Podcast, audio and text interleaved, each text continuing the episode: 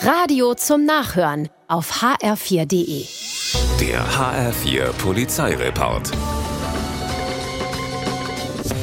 Nachts um 3.30 Uhr steigt ein Einbrecher ins Büro des Panoramabads in Bornheim ein. Er klaut 120 Euro, ehe er bemerkt, dass er ja den Alarm ausgelöst hat. Jetzt will er flüchten. Er rennt Richtung Zaun und will durch eine Öffnung huschen, als sich seine Kleidung im Draht verheddert. Wie ein Fisch im Netz hängt der Ganove nun im Zaun fest. Die Polizei hat leichtes Spiel. Naja, sie entheddert den 39-Jährigen und nimmt ihn mit ins Kittchen.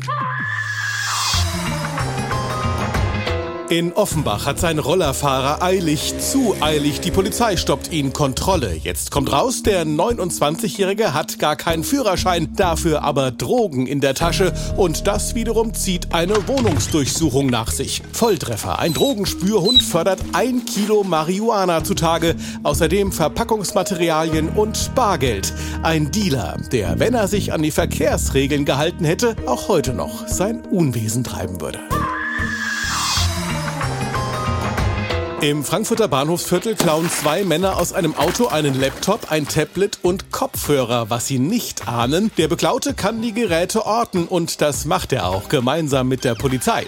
Die Spur führt die Schutzleute direkt zu einer Kneipe, in der die Diebe ihren Coup wohl feiern. Der Fluchtversuch scheitert, die Handschellen klicken. Feiern kann nun der Bestohlene, der seine Sachen wieder zurückbekommt.